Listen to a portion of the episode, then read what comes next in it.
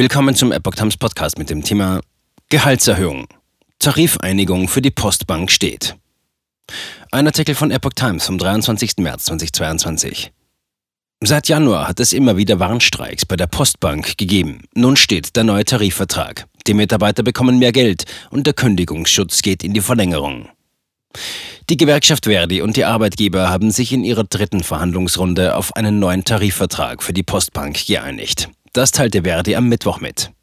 Die Beschäftigten des zum Deutsche Bank-Konzern gehörenden Instituts erhalten demnach ab dem 1. Juni 2022 eine Gehaltserhöhung von 3,1 Prozent und in einem zweiten Schritt ab dem 1. Februar 2023 eine weitere Erhöhung von 2,1 Prozent, mindestens aber 100 Euro. Darüber hinaus gibt es im Mai dieses Jahres sowie im Januar 2023 eine Einmalzahlung von jeweils 750 Euro. Der bis zum 30. Juni 2023 befristete Ausschluss betriebsbedingter Kündigungen wird bis zum 31. Januar 2024 verlängert. Wie Verdi weiter mitteilte, steigen die Vergütungen für die Auszubildenden in zwei Schritten um insgesamt 100 Euro. Zudem gibt es im Mai dieses Jahres und im Januar 2023 eine Einmalzahlung in Höhe von jeweils 200 Euro. Verdi hatte für etwa 15.000 Postbank-Mitarbeiter 6% mehr Geld sowie eine Corona-Prämie von bis zu 1.500 Euro gefordert.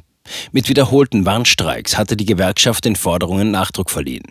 Die Verhandlungen für die Postbank wurden gesondert von den Tarifverhandlungen für 140.000 Beschäftigte privater Banken in Deutschland geführt, weil es bei dem Institut traditionell Haustarifverträge gibt. Ebenfalls eigene Tarifverhandlungen laufen seit dem vergangenen Sommer für die Landes- und Förderbanken.